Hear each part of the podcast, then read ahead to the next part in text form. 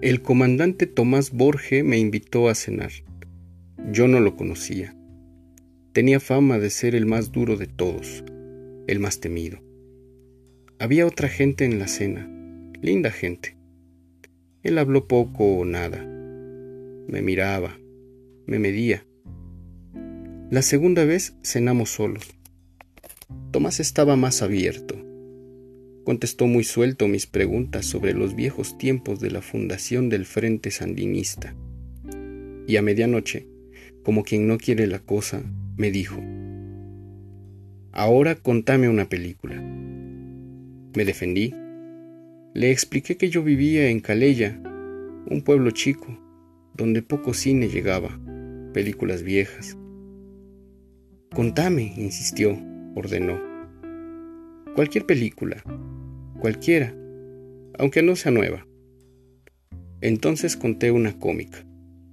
La conté, la actué, intenté resumir, pero él exigía detalles, y cuando terminé, ahora otra. Conté una de gángsters que terminaba mal. Otra. Conté una de vaqueros. Otra. Conté inventándola de cabo a rabo. Una de amor.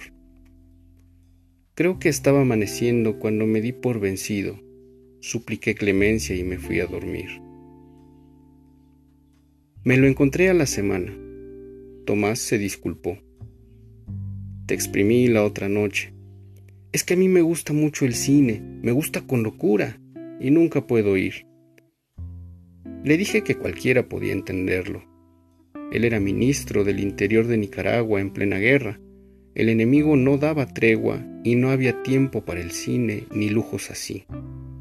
No, no, me corrigió. Tiempo tengo.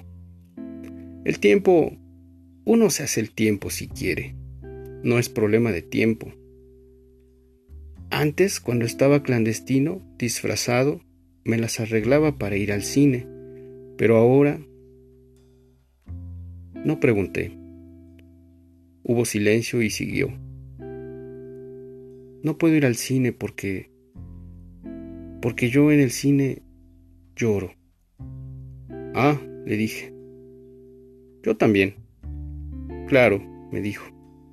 Enseguida me di cuenta. La primera vez que te vi pensé, este tipo llora en el cine.